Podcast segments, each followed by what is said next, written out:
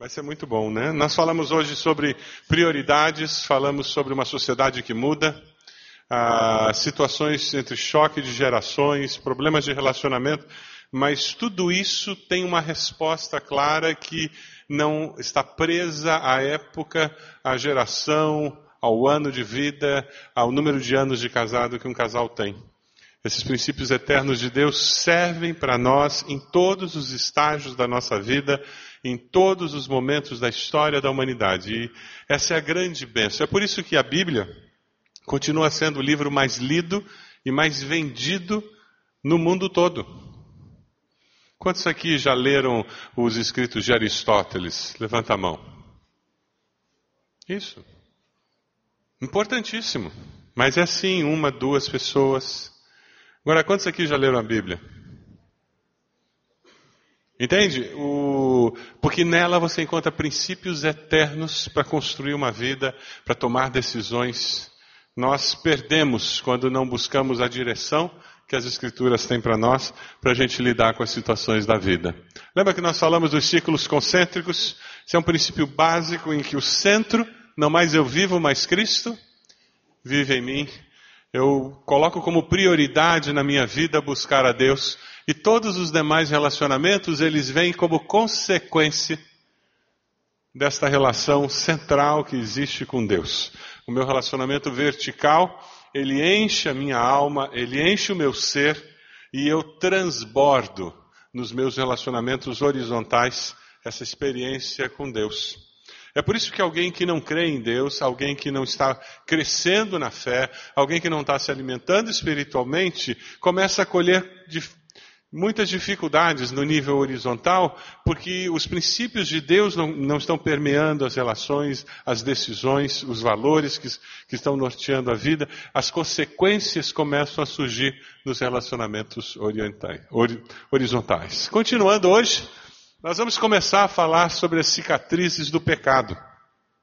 As marcas que o pecado deixa na nossa vida. Mas é muito importante nós começarmos a falar isso com uma realidade que é transformadora. Vamos ler juntos esse texto? Portanto, se alguém está em Cristo, é nova criação. As coisas antigas já passaram, eis que surgiram coisas novas. Quando nós falamos de pecado, quando nós falamos das obras da carne, é muito importante nós termos esse texto como pano de fundo, porque ele dá esperança para nós. Senão você vai entrar naquela neura religiosa de pegar chicotinho e ficar se batendo. Você entra naquela neura religiosa de que tudo é proibido, tudo não pode, tudo é pecado, tudo é errado. Quando nós reconhecemos que somos pecadores, isso nos leva até a cruz de Cristo. Amém? Ninguém experimenta a novidade de vida sem experimentar arrependimento dos pecados. Ah, mas eu sou melhor do que o vizinho. Eu bato na minha mulher uma vez por semana, ele bate duas. E o problema do ser humano é isso, ele se compara com os outros.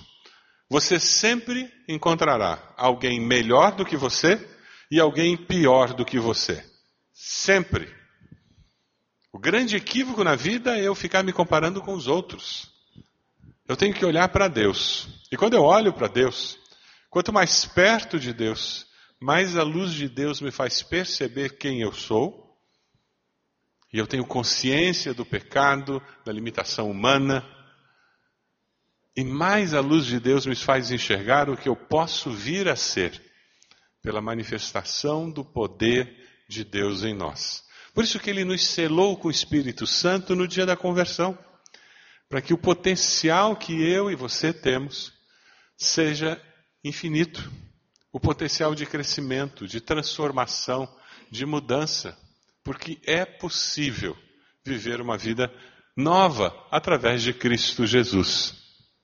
Quando você dá uma olhadinha, você fala sobre família vivendo em novidade de vida, porque nessa família tem pessoas que já deixaram as coisas velhas para trás e estão vivendo coisas novas. Então é uma família que vive em novidade de vida. Será que a sua família tem vivido em novidade de vida? As coisas velhas ficaram para trás? Alguém mencionou a necessidade do perdão. E quando nós perdoamos na família, nós perdoamos. Ou nós vivemos abrindo o baú, tirando o esqueleto e jogando na cara do outro. Na primeira oportunidade que surge. Uma família que vive em novidade de vida é uma família que acredita em perdão, em renovação e restauração. Você acredita no potencial de Deus virar o jogo. Você acredita nisso?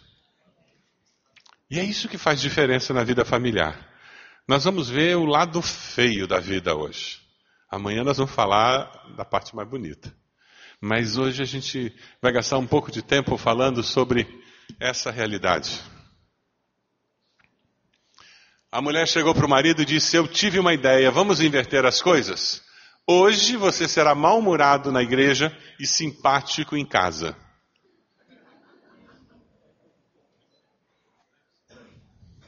Os filhos percebem isso e o cônjuge também percebe isso. Outro dia, um, um dos irmãos que fica na recepção externa da igreja veio comentar comigo e disse: Pastor, que coisa triste, né? Ele fica ali no estacionamento, fazendo a recepção externa da igreja. Ele disse: Pastor, que coisa triste. Eu vi um casal com dois filhinhos chegando na igreja. Eles entraram no pátio do estacionamento discutindo dentro do carro. Você viu os dois discutindo. Pararam o carro, ainda ficaram um tempo antes de sair do carro. Eu estava ali perto, eu não tinha como não perceber que eles estavam discutindo. Aí, de repente, abre a porta do carro, eles saem, as crianças saem correndo para a classinha delas, e vêm os dois com o maior sorriso me cumprimentar, dar bom dia, meu irmão. Eles agora tinham que ser simpáticos, né? Como é que são as coisas lá na sua casa? Você é mais paciente com alguém do seu trabalho do que com a sua esposa? Você é mais paciente com as suas amigas do que com seus filhos? Aquela toalha molhada de novo. Aquele tênis fedorento de novo. Aquele prato sujo na pia de novo. Pior quando é lá na sala, vendo televisão, deixou o prato lá. E como é que a gente lida com isso? Novidade de vida transforma essas situações. Esse é o nosso desafio. Uma vida cheia do Espírito Santo no lar, e não apenas na igreja. Bom, as obras da carne são elas que vão deixar essas cicatrizes na nossa vida. E eu queria ler com vocês o texto. Vamos ler juntos? Por isso, digo: vivam pelo Espírito e de modo nenhum satisfarão os desejos da carne Pois a carne deseja o que é contrário ao espírito, e o espírito que é contrário à carne. Eles estão em conflito um com o outro, de modo que vocês não fazem o que desejam. Mas se vocês são guiados pelo espírito, não estão debaixo da lei. Ora, as obras da carne são manifestas: imoralidade sexual, impureza e libertinagem idolatria, feitiçaria, ódio, discórdia, ciúme, ira, egoísmo, dissensões, facções e inveja, embriaguez, orgias e coisas semelhantes. Eu os advirto, como antes já os adverti, aqueles que praticam essas coisas não herdarão o reino de Deus. E daí? Vocês já, já viram alguma dessas obras de arte lá na sua casa?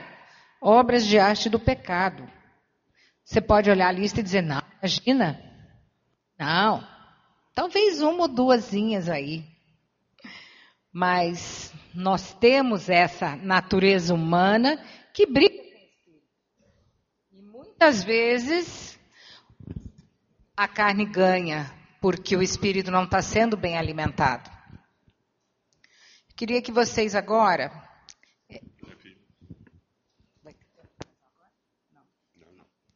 Então pensem, pensem nessa lista feia. E o que eu acho interessante dessa lista é que, veja, ela não se esgota, ali diz que e outras coisas semelhantes. Essa lista é infinita, gente. O ser humano é muito criativo em, em, em fazer coisa ruim.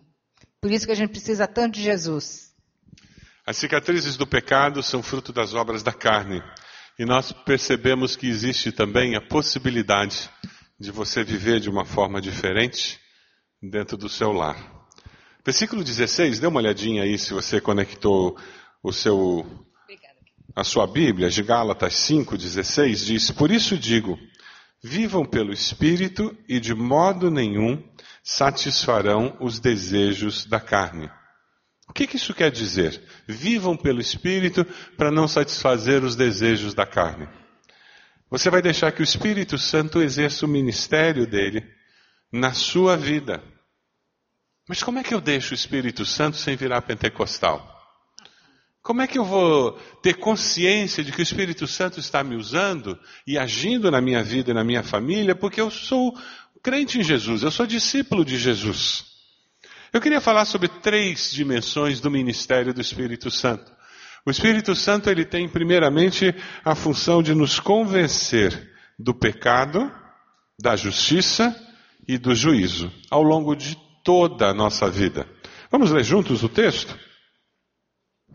Quando ele vier, convencerá o mundo do pecado, da justiça e do juízo.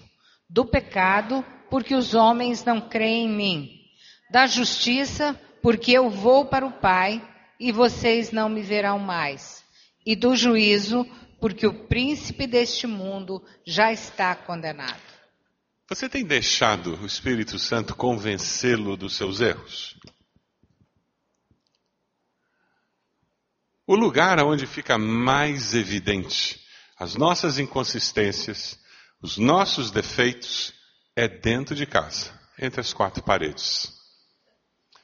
É o nosso cônjuge quem convive de uma forma mais intensa com os nossos defeitos, com os nossos pecados. É por isso que eles sabem direitinho aonde o carro pega para você. A questão é se você está deixando que o Espírito convença você desse pecado, da justiça de Deus que exige de nós uma postura diferente de vida, e do fato de que o Deus desse mundo já foi condenado. Quem não estiver do lado de Deus está mal acompanhado. Quem não estiver do lado de Deus vai estar muito mal acompanhado. É interessante porque, além de nos convencer do pecado, da justiça e do juízo, veja lá o que, que o Espírito Santo faz. Ele nos lembra de todas as coisas que Jesus ensinou. É Ele que traz à nossa mente o que Jesus nos ensinou. Vamos ler juntos o texto? Mas o conselheiro, o Espírito Santo, que o Pai enviará em meu nome, lhes ensinará todas as coisas e lhes fará lembrar tudo o que eu lhes disse. Sabe quando você está conversando com alguém, falando sobre um valor, um princípio bíblico, falando sobre a sua fé, e de repente você lembra de um versículo que você nem sabia que sabia? Já aconteceu com você? E de repente você arrasou com a pessoa e dá uma explicação que depois você diz: pô, que legal! Não sabia que essa foi uma saída boa. É o Espírito Santo que faz isso. Ele nos lembra de valores eternos que nós já ouvimos, já lemos, já aprendemos e que talvez estejam lá escondidos na nossa memória. E ele traz porque o ministério dele é nos ajudar a encarar o pecado como pecado e dizer: não pertence mais à minha vida. Eu estou até com vontade de fazer, mas eu não vou fazer mais. Eu não estou com vontade de fazer, mas eu vou fazer. O justo vive como? Pela fé, não é pela conveniência, é pela convicção que nós somos movidos. Dentro de casa as coisas mudam quando nós, como casal, vivemos motivados pelas convicções. E tem uma terceira dimensão da obra do Espírito Santo na nossa vida. Ele nos guia em toda a verdade. Vamos ver o texto? Mas quando o Espírito da verdade vier, ele os guiará em toda a verdade que ouvir e lhes anunciará o que está por vir. Nós vivemos numa sociedade cheia de mentiras. Uma sociedade que vende a mentira tentando nos convencer. Nós estamos lidando com uma situação de governo hoje que faz uma desconstrução dos valores da sociedade e das estruturas sociais. E muita gente já está acreditando que é desse jeito mesmo. Você quer ver uma, uma situação que nós temos ouvido tanto, que nós estamos nos acostumando? Nós temos ouvido tanto que é normal uma pessoa ser homossexual, que muitos de nós estamos começando a achar que realmente é uma opção. Como se Deus tivesse criado o Adão, a Eva e o Adeva. Deus criou macho e fêmea. A homossexualidade é um desvio de comportamento. E a Bíblia chama esse desvio de comportamento de pecado. O homossexual é tão amado por Deus como mentiroso, como adúltero, como ladrão, como cleptomaníaco, como aquele drogado. Mas nós temos ouvido tanto a mentira que o grupo GLS prega, que alguns de nós já estão começando a achar que é normal. E quanto mais jovem, mais difícil de lidar com isso. Porque aqueles que hoje estão lá pelos 30 anos, eles cresceram ouvindo essa mentira na escola. Quem tem mais idade não cresceu ouvindo essa mentira. Neil Anderson, no seu livro Quebrando Correntes, ele usa uma ilustração que eu acho muito interessante de como o diabo nos enreda nas suas mentiras. Ele diz que o diabo vem e coloca uma mentira. E ele joga aquele dados inflamados até que um deles gruda. E você diz: todo homem é sem vergonha. E talvez você tenha ouvido essa mentira da sua mãe em casa, das suas amigas. E existem mulheres que acreditam sim que todo homem é safado. E que se não pulou a cerca é porque não teve oportunidade. Tem mulheres que vivem com essa mentira. Aí o que, que o diabo faz? O diabo coloca uma mentira na mente da pessoa e ele começa a tecer uma rede para prender essa pessoa. Aí faz com que venha alguém e diga: Ah, meu marido fez isso. Ah, mas o meu pai era desse jeito. E aquela rede vai se formando e prendendo aquela pessoa com aquela mentira. E alguns de nós têm dificuldade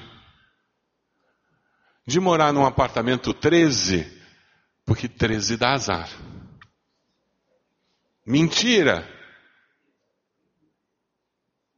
Passar por baixo de uma escada dá azar.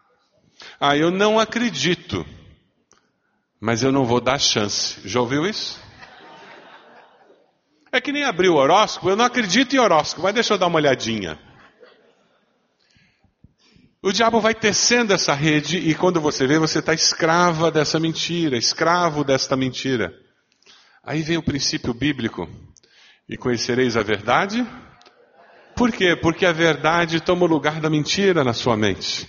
E quando ela entra no lugar da mentira, aquela mentira vai embora com o quê? Com toda aquela rede de confirmações que faziam parte da mentira satânica na sua vida. Quem sabe você está tendo muita dificuldade de ver esses princípios porque existe uma mentira na sua mente dizendo que lá em casa as coisas não mudam mesmo. Eu já tentei, mas não dá certo. Isso é mentira. Com Deus sempre é possível dar certo.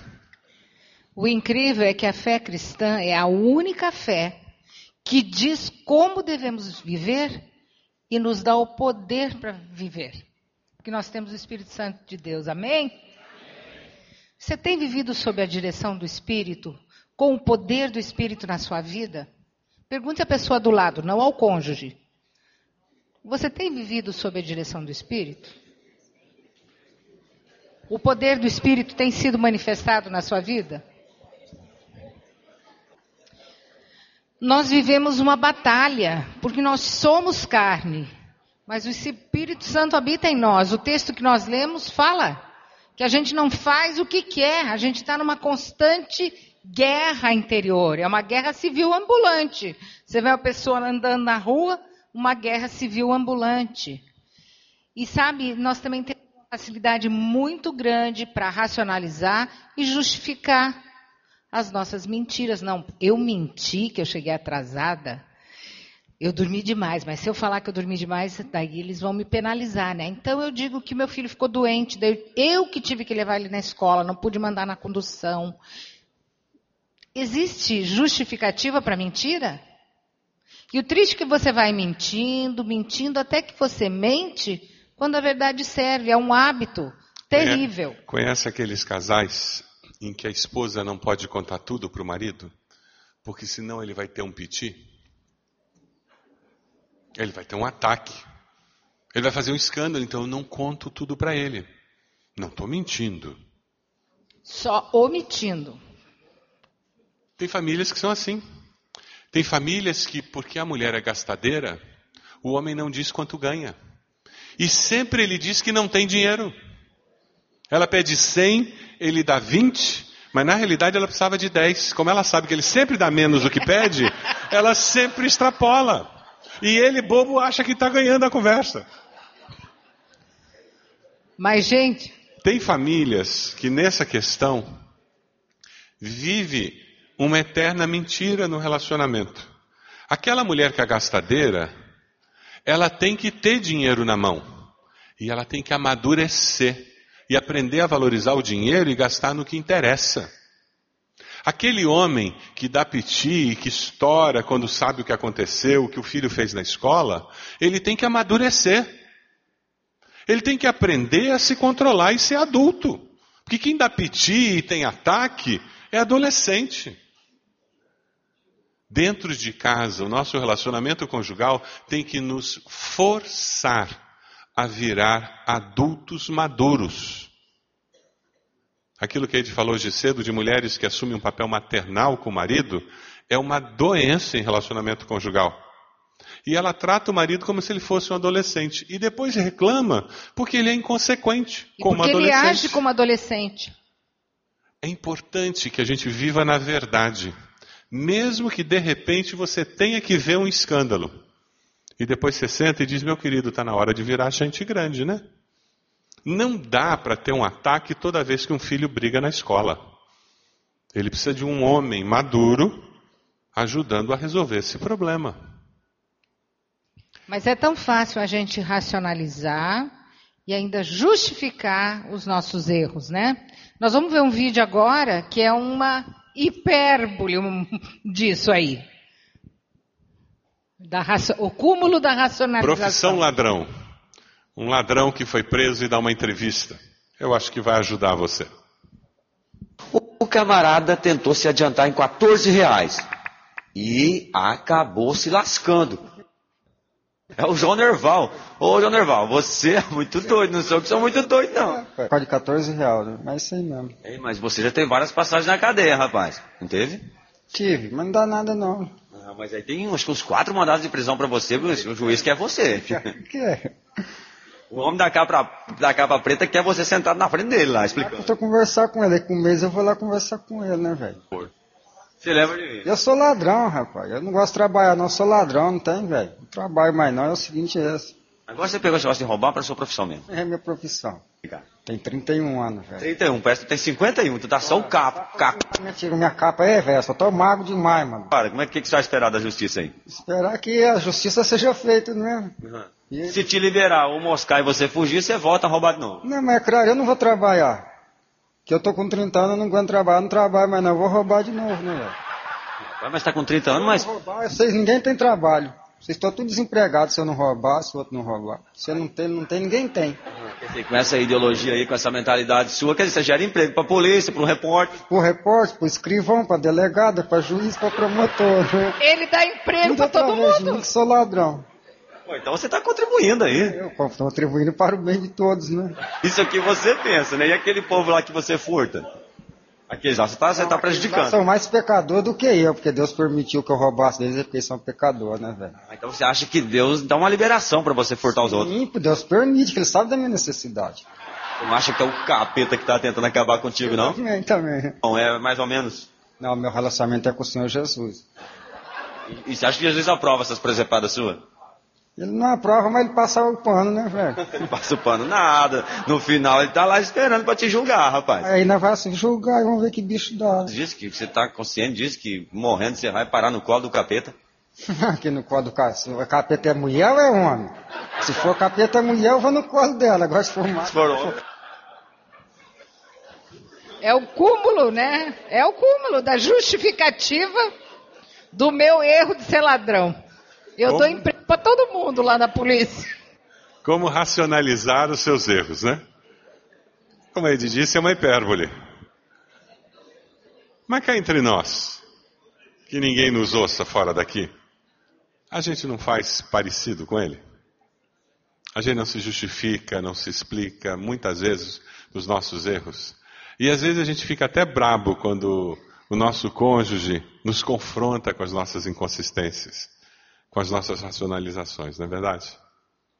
Ao invés de aproveitar aquele momento para a gente crescer, às vezes a gente tenta encobrir mais um pouco.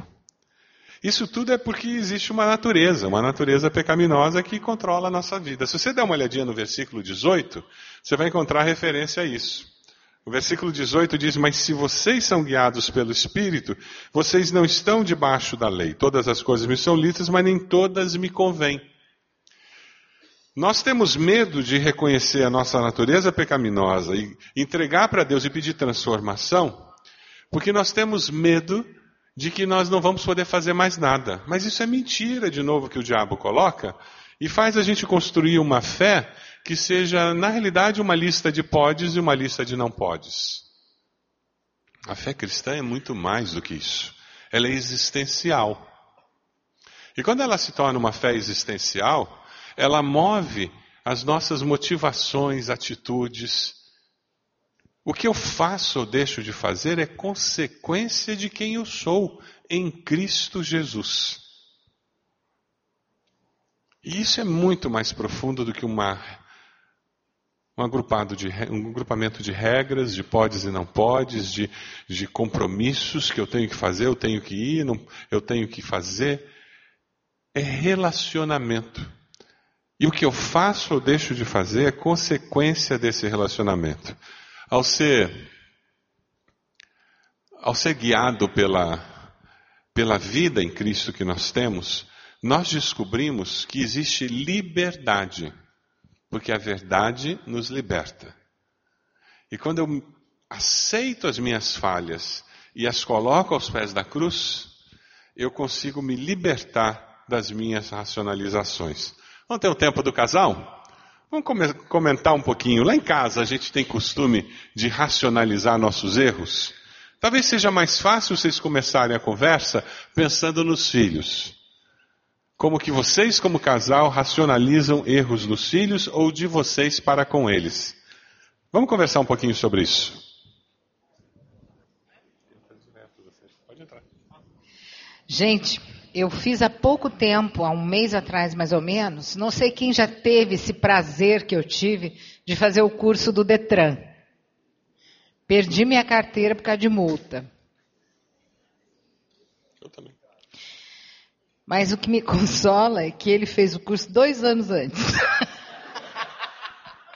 Mas, gente, sabe, o mais divertido é o primeiro dia de aula, quando o professor pergunta, então, vocês estão aqui, vocês acham que merecem estar aqui? Ninguém merece. E daí as justificativas. Uma senhora disse para mim, falou na classe assim, eu acho muito errado eles terem me multado, porque era mais de 10 horas da noite, o sinal estava fechado mesmo. Mas eu atravessei porque é perigoso. Aí tá, ficou aquele silêncio. Daí um outro lá levantou. Eu tô aqui porque lá em casa ninguém assume multa. Como o nome, o carro está no meu nome, vem parar tudo para mim. O pessoal de casa mocava as multas. Daí quando chegou a cartinha para mim, eu fui saber que uma era do filho, outra era da filha, outra era da mulher, outra era do sobrinho, que todo mundo dirige o carro, Está no nome dele. E assim foi, gente. Cada justificativa, assim, mais descabida. Aí eu fui dar minha justificativa e me peguei, né? Daí falou, e a senhora, por que está aqui? Eu digo, bom, eu estou aqui, tá certo. Três multas eram minhas mesmo, mas elas somavam 18 pontos.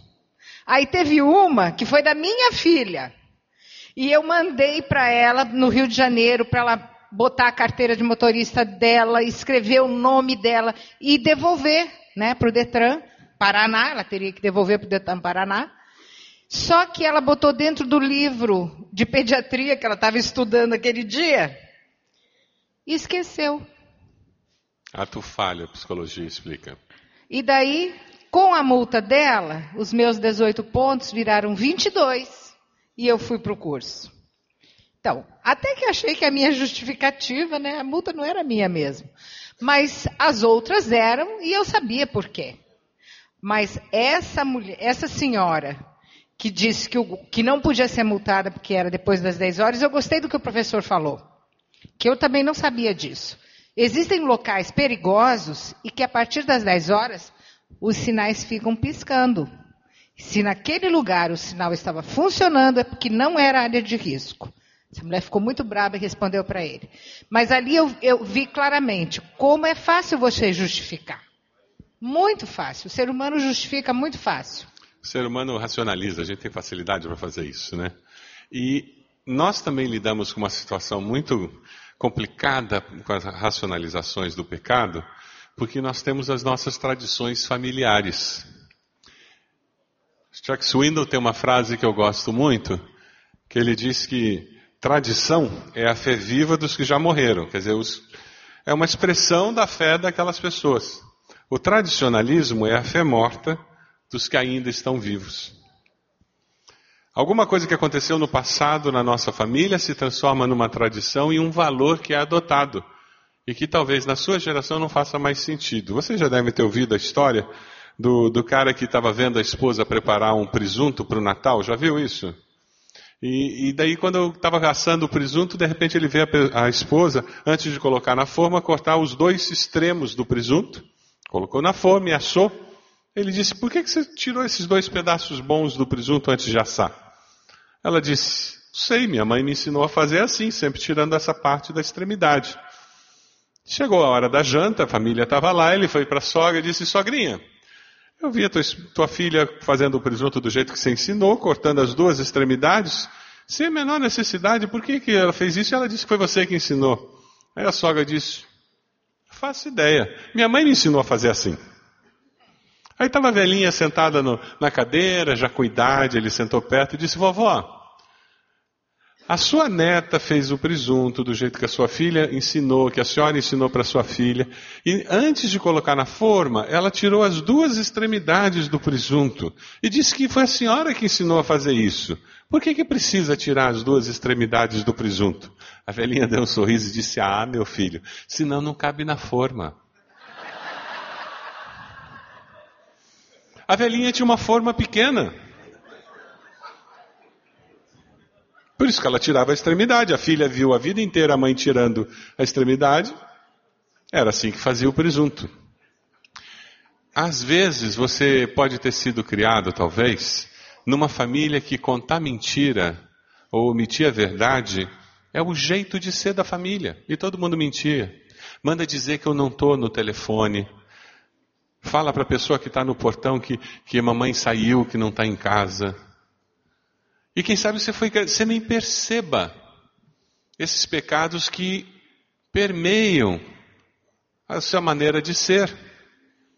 Existem famílias que não sabem dizer muito obrigado, por favor. Não sabem falar um com o outro com respeito. Fala de uma maneira grosseira. Pega aí, passa o pão, passa a manteiga. E a pessoa não percebe que está sendo grosseira. Porque ela foi criada a vida inteira desse jeito. O nosso desafio ao construir um lar é pegar o que de melhor nós temos na nossa família de origem, para que essa nova unidade familiar seja melhor do que as duas anteriores. Amém? Esse é o nosso desafio, mas isso vai exigir de nós buscar libertação de algumas tradições, de alguns valores que nós temos. Vamos dar uma olhadinha nos frutos da carne, na, nas obras da carne, e dessa maneira a gente vai conseguir ver essas cicatrizes que o pecado deixa, usando o texto bíblico que cita algumas obras da carne. E é interessante porque a lista é aberta. O fruto do Espírito não é uma lista aberta, é uma lista fechada. As obras da carne, se você vê o texto bíblico, é uma lista aberta, ou seja, o ser humano é muito criativo no pecar. O apóstolo Paulo estava apenas dando alguns exemplos. Vamos lá dar uma olhadinha na primeira delas? Vamos ler a lista? Vamos lá? Ora. As obras da carne são manifestas: imoralidade sexual, impureza e libertinagem, idolatria e feitiçaria, ódio, discórdia, ciúmes, ira, egoísmo, dissensões, facções e inveja embriaguez, orgias e coisas semelhantes. Eu os advirto como antes já os adverti. Aqueles que praticam essas coisas não herdarão o reino de Deus. Que lista feia, né? Coisa horrível. Essas obras da carne, você já viu alguma delas lá na sua casa? Quando você olha para o seu lar, tem alguma delas por lá? Dá uma olhadinha na lista. Elas são obras de arte da nossa natureza humana. Nós temos um artista aqui, né? Ele sabe o trabalho para criar alguma coisa, o esforço que existe. Mas a nossa natureza pecaminosa também é artista. Ela cria coisas horrorosas, destrutivas, porque o diabo veio para matar, roubar e destruir. E ele faz essa destruição usando essa dimensão da nossa vida. Vamos dar uma olhadinha nesse vídeo. O pecado nunca vem sozinho, ele sempre vem acompanhado, ele sempre carrega os outros junto. Você não consegue pecar e ninguém tem nada a ver com isso. Um irmão lá da igreja, nós estávamos falando sobre um filho rebelde e a luta dele, porque o discurso do filho é: a vida é minha, eu faço o que eu quero com ela, ninguém tem nada a ver com isso. Tem como um filho tomar decisões erradas e isso não respingar na gente? Tem como um marido tomar decisões erradas e isso não respingar na esposa? Tem como uma esposa tomar decisões erradas e isso não respingar no marido? Pecado nunca vem sozinho. A Bíblia diz que um abismo chama outro abismo. Quem conta uma mentira tem uma certeza. Qual é a única certeza que tem? Que vai mentir de novo. Porque uma mentira puxa a outra, já percebeu?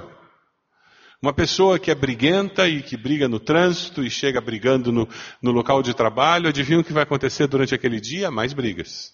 Porque um pecado chama outro. Vamos dar uma olhadinha nessa lista aí? Primeiro deles, imoralidade, impureza. Vamos ler o texto? e que os maridos e as esposas sejam fiéis um ao outro. Deus julgará os imorais e os que cometem adultério. Eu fui criado numa família paterna. A minha mãe vem de uma família evangélica e o meu pai vem de uma família católica nominal. Aquele católico vagabundo mesmo. Não praticava nada. A minha avó era católica, mas ela ia lá na benzedeira levando a cueca do meu avô, ela trazia galho de arruda para dentro de casa, dava patuá para o meu pai carregar no bolso. Meu pai, a vida inteira, carregou um patuá na carteira. Então isso não é católico, isso é uma pessoa que diz nominalmente que é católico, mas na realidade é um grande sincretismo a fé dessa pessoa. Mas eu fui criado indo a reuniões da família do meu pai.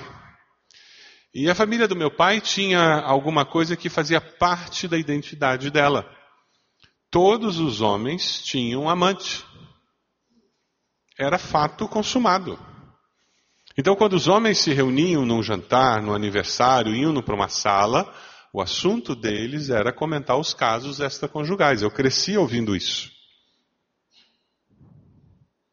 Eu tenho primos da minha geração que já estão no quinto casamento, porque abraçaram esse tipo de modelo de vida. É interessante porque eu e o meu irmão tomamos uma decisão. A nossa história vai ser diferente. E com o poder de Deus você pode quebrar essa cultura familiar. Talvez você tenha vindo de uma cultura familiar que tenha valores que não são cristãos e você identifica isso. Talvez você tenha sido criado numa casa onde a figura masculina é uma pessoa desmedida, desbocada, que fala palavrão, que agride verbalmente. Na minha família todo mundo é assim, né? Meu avô era assim, meu pai era assim e eu sou assim. Por que, que eu tenho que ser assim? Essa obra da carne cria muitas cicatrizes. Não apenas no adultério físico, mas no adultério mental, emocional. O problema com pornografia na internet hoje é seríssimo. Existem homens, e pasmem, mulheres, escravos de pornografia na internet.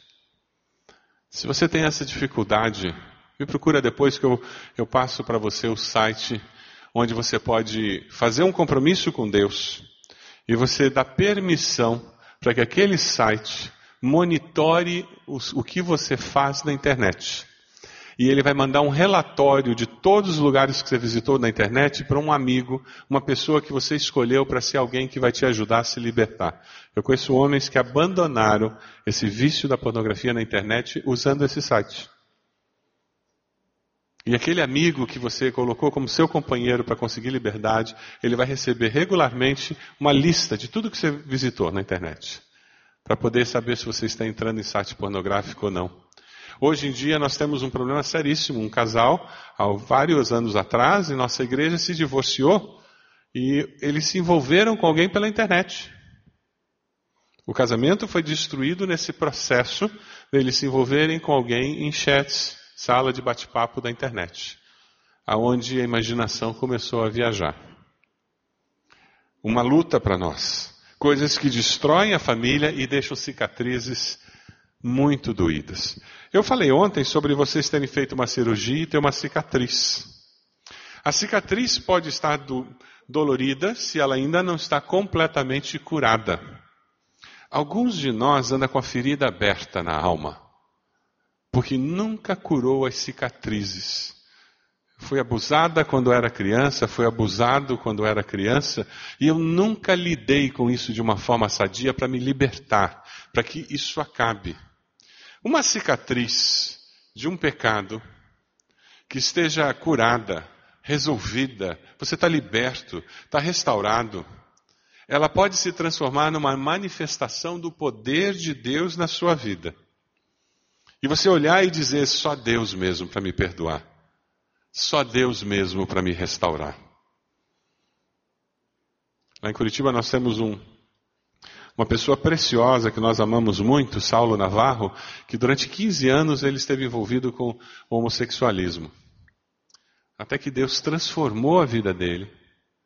Hoje ele é casado, tem, tem uma filhinha, tem uma segunda filhinha vindo aí a caminho, e ele tem um ministério a fonte de Jacó, em que ele ministra famílias que estão lidando com essa questão de homossexualismo, ele ministra igrejas que ainda não sabem como lidar quando os homossexuais chegam.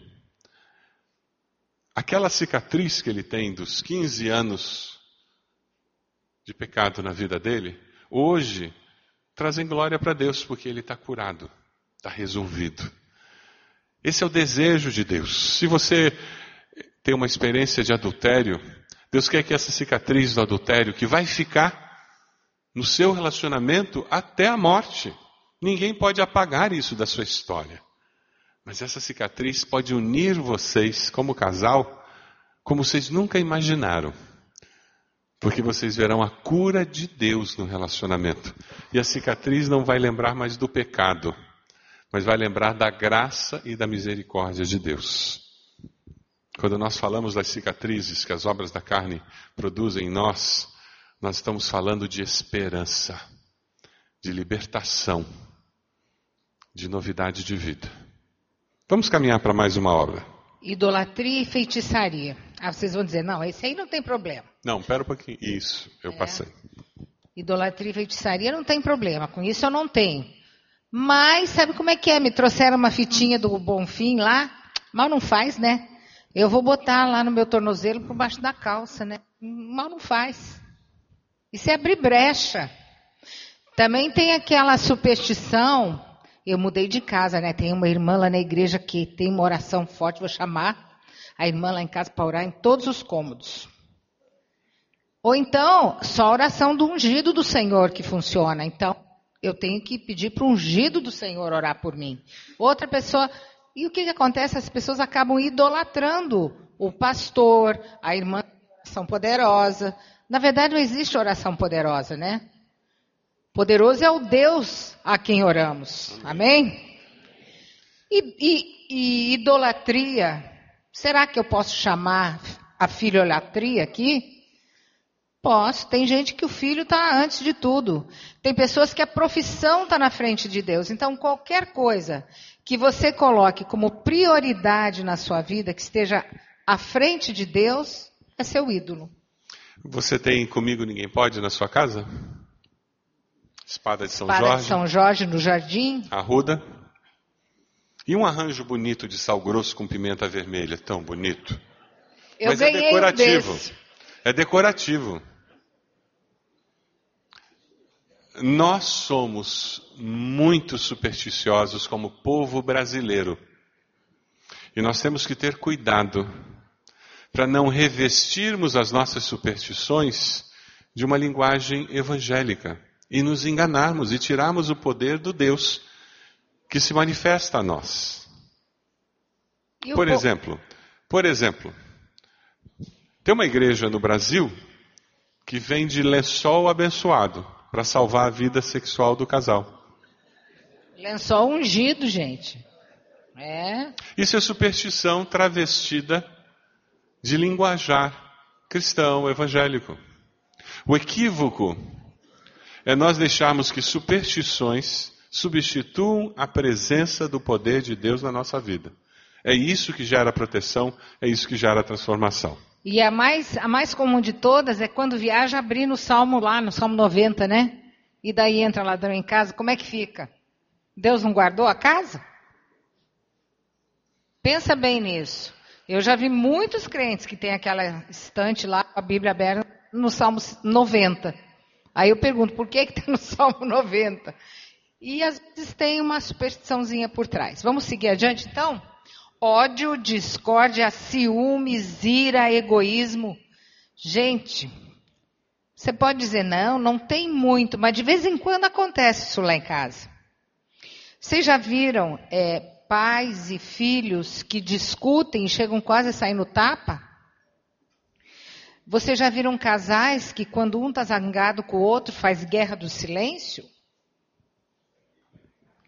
Gente, TV e computador está causando tanto problema nos lares que às vezes me dá vontade assim que eles sumissem. Ou então que fosse proibido usar em casa. Computador, lap, é, é, como é que é? O iPad, o celular, porque o pessoal chega e fica, continua nas mensagens.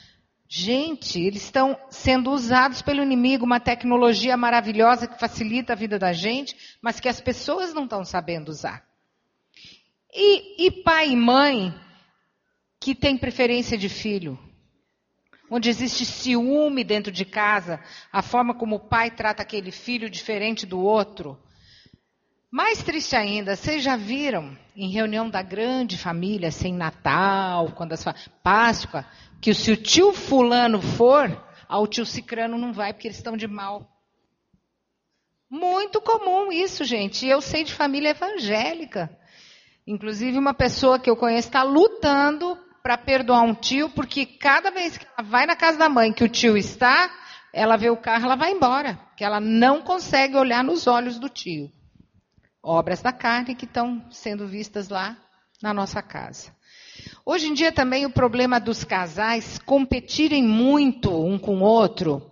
A mulher ganhou espaço no mercado de trabalho, embora ainda não tenha igualado o salário, que eu acho uma injustiça, um parênteses. Mas aí os casais estão trazendo para casa a competição lá de fora para dentro de casa. E um quer dar o presente melhor para o filho do que o outro deu. Eles competem como pais, eles, estão numa eterna competição. E a gente vai ver um videozinho aí de um casal que vive assim, competindo. Aí estão competindo os dois, né? Tem um versículo que a gente quer mostrar para vocês, que fala sobre o que acontece dentro de casa muitas vezes, em que filhos são levados à ira pela maneira como os pais os estão tratando. Vamos ler juntos? Pais, Não, não, tratem os seus filhos de um jeito que faça com que eles fiquem irritados. Pelo contrário, vocês devem criá-los com a disciplina e os ensinamentos cristãos. É uma dificuldade isso. Disseções, facções, inveja é um problema que a gente sempre encontrou na humanidade. Aí ele citou sobre o, o problema de ter filhos prediletos, favoritos, protegidos. Quando você lê a história na Bíblia de Jacó e Esaú, você vê os problemas familiares que surgiram justamente por causa disso. E quando você vê a história de José e os irmãos, você vê o mesmo problema, porque José era o filho predileto, os irmãos tinham ressentimento e acabaram vendendo como escravo. Deus usa tudo na nossa vida, mas nós perdemos muito quando nós fazemos isso. Eu fui criado numa família em que o meu pai era o filho predileto da mãe dele e o irmão era o filho predileto do pai. E no nosso lar, ele não conseguiu se desvencilhar dessa cultura familiar que ele tinha lá. Então ele escolheu o meu irmão do meio para ser o filho predileto dele. Então eu era o caçula, o mais novo, e eu tinha um ressentimento absurdo do meu pai por isso, porque eu me sentia preterido por ele. Porque o meu irmão do meio que era o filho predileto. Acocorado, com quem ele conversava. Quando chegou na adolescência, eu não deixava o meu pai me abraçar. Eu não queria conversar com ele. Porque é, eu estava reagindo ao sentimento que eu tinha. Eu me sentia rejeitado e eu o rejeitava. Foi só na vida adulta, com mais de 22 anos, 23 anos, que eu, que eu consegui resolver isso. De que eu, como adulto, tinha que tomar alguma decisão e ir na direção do meu pai para restaurar aquele relacionamento. Deus foi muito bondoso, porque eu consegui fazer isso aproximadamente uns dois anos antes do meu pai falecer. Ele teve dois infartos, em 24 horas ele veio a óbito. E graças a Deus, eu descobri um pai que eu não sabia que eu tinha. Por causa do meu ressentimento, eu não percebia virtudes, valores que ele tinha, que eram pre preciosos. Eu não o conhecia.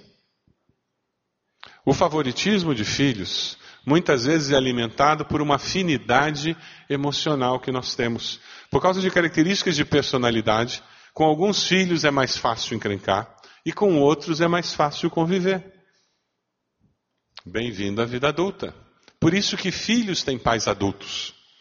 Porque eles vão entender essa diferença e vão agir como adultos, sem se deixar levar simplesmente porque eu tenho mais afinidade com A, B ou C. Nós causamos muitas vezes dissensões, facções dentro de casa. Geramos muita inveja por não buscarmos direção de Deus e não aplicarmos os valores de Deus. Você conhece famílias que, porque o, o irmão comprou uma televisão de 52 polegadas para ver a Copa, agora eu tenho que comprar uma de 60. Se o irmão compra um carro que custou 120 mil, eu tenho que comprar um de 150. Você conhece famílias assim? Casados, adultos, e o encontro do almoço na casa dos pais ou os aniversários é hora de contar o que eu fiz e o que eu já comprei. Pessoas que passam pela vida cultivando inveja e se deixam levar. E as cicatrizes vão ficando. Porque eu estou valorizando coisas e não pessoas. Vamos caminhar um pouquinho mais. Embriaguez, orgias e coisas semelhantes. Vamos ler um texto bíblico aqui? Vamos lá? Não se embriaguem com vinho que leva à libertinagem, mas deixem-se encher pelo Espírito. Infelizmente, no dia de hoje, nós estamos tendo que falar com mais dureza sobre embriaguez, mesmo no meio evangélico. Já foi tempo em que se entendia que se a pessoa era evangélica, ela optava pela abstinência do álcool. Mas a gente melhorou de vida. Hoje nós evangélicos somos classe média, classe média alta, tem os que não são meio riquinho. E como nós é chique, quem é chique tem que tomar vinho, tomar cerveja. Ah, mas é só socialmente. É só socialmente. Porque nós é chique. E infelizmente, nós estamos começando a colher os problemas que advêm disso. Casais com problemas de relacionamento conjugal e quando você vai analisar, o problema passa pelo copo. Mas eu não sou dependente. Toma cerveja pelo menos duas todos os dias e não consegue imaginar passar um domingo sem o vinho. E começa a se tornar escravo disso. E o curioso é que daí aquela casa com barzinho, antigamente crente quando comprava apartamento que estava decorado com barzinho, ele inventava a coisa no lugar do bar, né? E agora não, já tem uma opção de gente que tem o barzinho funcionando, nativa. Só que hoje, papai e mamãe não ficam em casa o dia inteiro. E seus filhos adolescentes estão lá depois da escola. E nós estamos tendo que lidar com adolescentes e jovens que têm problema com álcool. É verdade. A Bíblia não diz que é proibido beber. Graças a Deus, a Bíblia não é um livro de podes e não podes. Mas tem princípios impressionantes na Bíblia que, se forem ouvidos, nos levariam à abstinência. Provérbios fala até de que a taça com vinho é como se ela estivesse com uma serpente ao redor dela, tentando falar sobre o perigo da bebida alcoólica. Eu conheço pessoas, e lá no sul principalmente, por causa de alemão e italiano, isso é um assunto que a gente fala o tempo todo. Que realmente conseguem tomar meia taça de vinho numa refeição se um dia vai tomar cerveja, se um dia vai tomar, não passa de um copo ou meio copo. Mas essas mesmas pessoas têm filhos que são alcoólicos. Porque ninguém sabe quem tem o gene do alcoolismo. Eu sempre disse para os meus filhos: quando vocês se tornarem adultos, vocês vão ter que fazer as escolhas de vocês. Mas nunca poderão dizer que aprenderam a beber comigo. Se vocês escolherem beber. Eu não queria ser responsável por um filho alcoólico em que eu ensinei o caminho. Como está acontecendo hoje em dia com, com maconha, né? Outro dia o Ministério de Juventude lá da igreja, aconselhando um adolescente que estava no acampamento, foi pego com maconha, e o pastor aconselhando, caminhando com ele, falando sobre os pais, preocupado com os pais, e dizendo: Como que nós vamos contar isso para os seus pais? Ele deu uma risadinha e disse: Pastor, quem o senhor acha que fuma maconha comigo? O pastor disse: Como assim? Meu pai e minha mãe usam regularmente maconha em casa. Foi deles que eu peguei a que eu levei para o acampamento. Por mais que a mídia diga que não é, maconha é sim a porta de entrada para as outras drogas. E é sim viciante. E é sim destruidora de neurônios. Mas tem gente que está acreditando no que a mídia está fazendo. A Rede Globo abraçou uma campanha da legalização da maconha no país. Se você não percebeu ainda, por favor, abra os olhos. É uma campanha da Rede Globo. Pra vocês terem uma ideia, nós fizemos uma passeata em nossa igreja. Fomos com aproximadamente 1.500 pessoas para a Rua 15, a Rua das Flores, em Curitiba. Drogas paralisam a vida, foi a campanha que nós fizemos. Muito legal, deu um efeito muito interessante. Nós saímos na Record, nós saímos na Band, horário nobre. No SBT também. No SBT. A Globo foi um repórter. Ele não conversou comigo dois minutos. Ele foi para dizer que foi. No mesmo dia, quando o pessoal que favorava a legalização da maconha soube da nossa passeata, Eles fizeram um movimento para fazer uma passeata a favor da maconha. E marcaram no mesmo lugar que nós estávamos marcando pelas mídias sociais.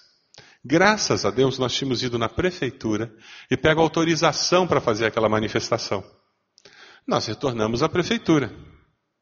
Eles não tinham pego permissão, porque a prefeitura não daria permissão para dois grupos antagônicos no mesmo lugar. A prefeitura entrou em contato com a liderança desse grupo e os obrigou a ir para outro lugar.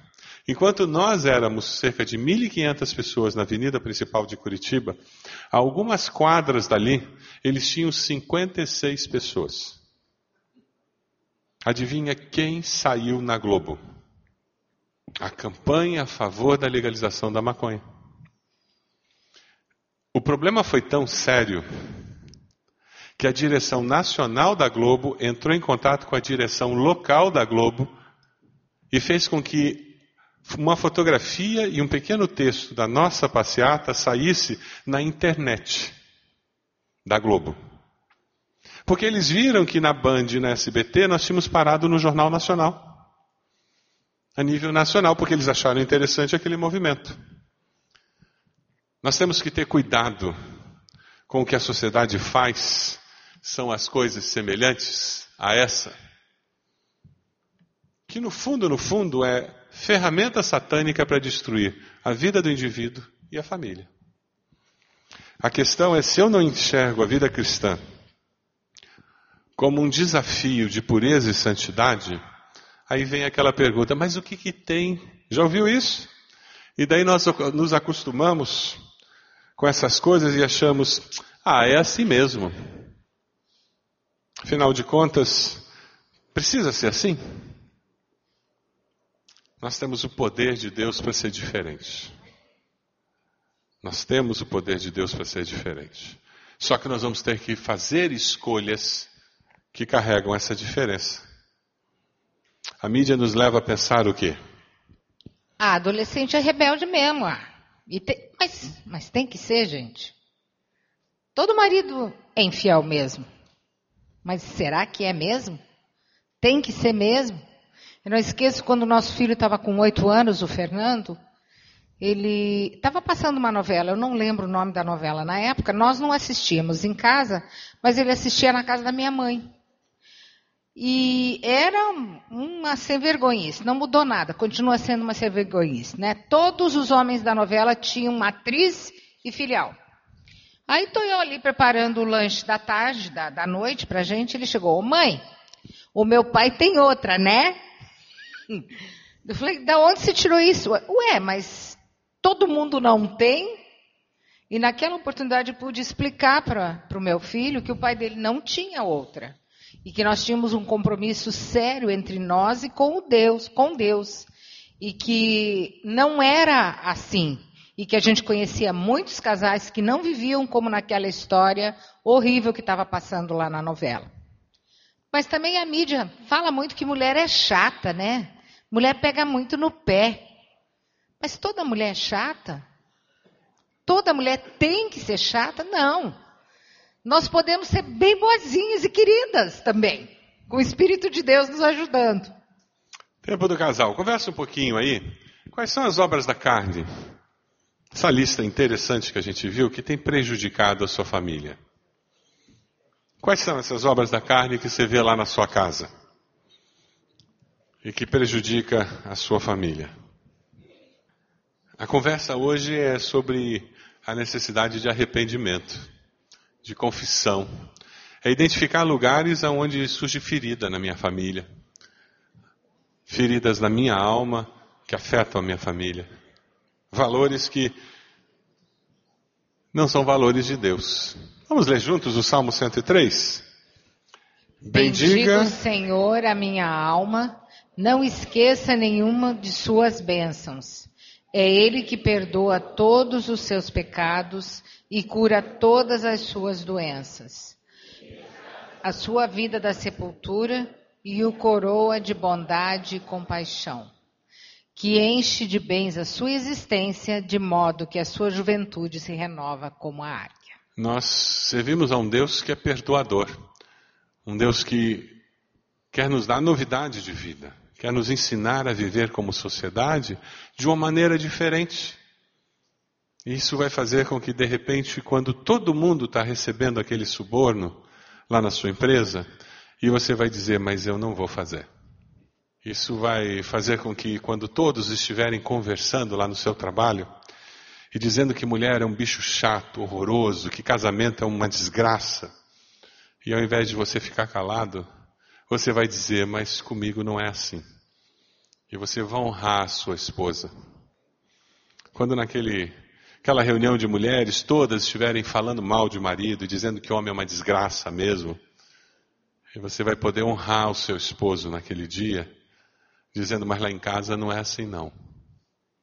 Lá em casa é diferente, porque Deus tem nos dado uma maneira diferente de viver. A sua família foi marcada com as evidências do poder de Deus? Ou está apenas com as cicatrizes do pecado? Isso tem a ver com abandonar as obras da carne. O versículo 24 do texto que nós lemos diz que os que pertencem a Cristo crucificaram a carne com as suas paixões e os seus desejos. Se nós vivemos pelo Espírito, andamos também pelo Espírito. Perguntas? Você decide permitir que o Espírito Santo de Deus o convença do pecado, da justiça e do juízo? Essa é uma decisão que você faz. Você precisa dizer, Deus, me lembre de todas as coisas que Jesus ensinou. Eu estou precisando ser relembrado desses caminhos novos, valores novos, princípios novos. Você precisa ser guiado naquela verdade que liberta. Nós vamos ver um vídeo que conta a história de um, um homem que está querendo deixar sua família e de como Deus trabalha na vida dele. Deixe esse vídeo ministrar o seu coração. Você pode fechar seus olhos?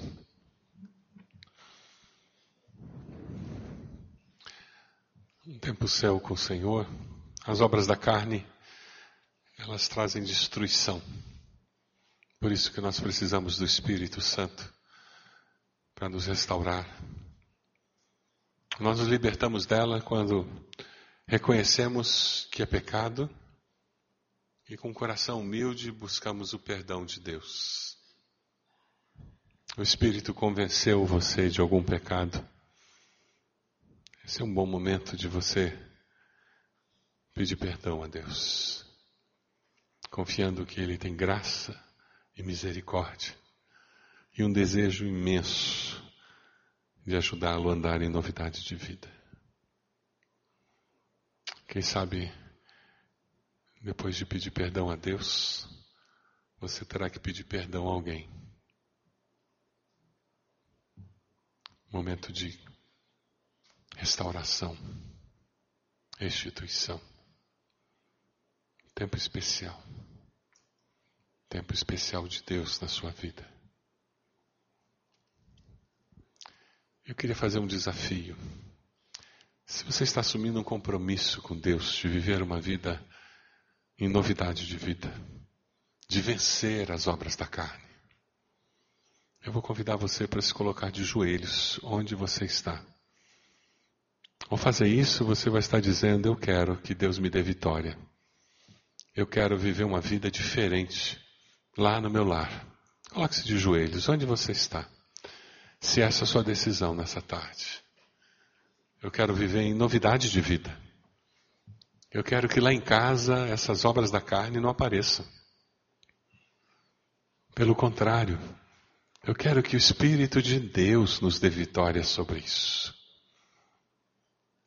Esse é momento de confissão, pedir perdão a Deus. A palavra nos diz que se um coração arrependido, ele não desprezará a palavra nos diz que se você confessar a Jesus como Senhor e Salvador, você vai experimentar essa novidade de vida. Quem sabe é isso que você precisa fazer agora. Se arrepender dos seus pecados e confessar Jesus como Senhor e Salvador da sua vida.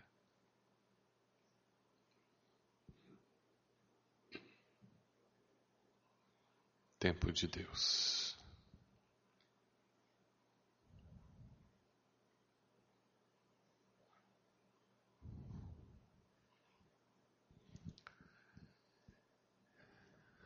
Ó oh Deus, nós somos pecadores, pecadoras e precisamos da tua misericórdia. Quando a tua palavra nos confronta, Senhor, com as nossas inconsistências, racionalizações, nós temos que dizer que precisamos da misericórdia e do perdão do Senhor. O Senhor ouviu cada oração feita aqui. E, ó Deus, a tua palavra diz que o Senhor ouve as nossas orações. E nós sabemos que o Senhor é um Deus que atende. O que nós estamos te pedindo é vitória em nome de Jesus. Que teu Espírito nos convença do pecado, da justiça e do juízo. Nos lembre o que o Senhor ensinou para que nós possamos viver de uma maneira diferente, Deus. Oh, Deus amado. A nossa oração é de consagração aos pés do Senhor. O Senhor conhece o desejo de cada cônjuge, cada homem, cada mulher aqui. E o que nós queremos, Deus, que as obras da carne não apareçam no nosso lar. Nós queremos que lá em casa Jesus reine, o príncipe da paz esteja presente. Que as consequências do mover do Senhor façam toda a diferença. Abençoa-nos, ó oh Pai para que nós possamos ser uma bênção.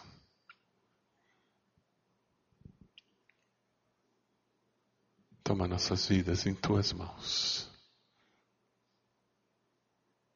Porque nós oramos no nome de Jesus. Amém, Senhor.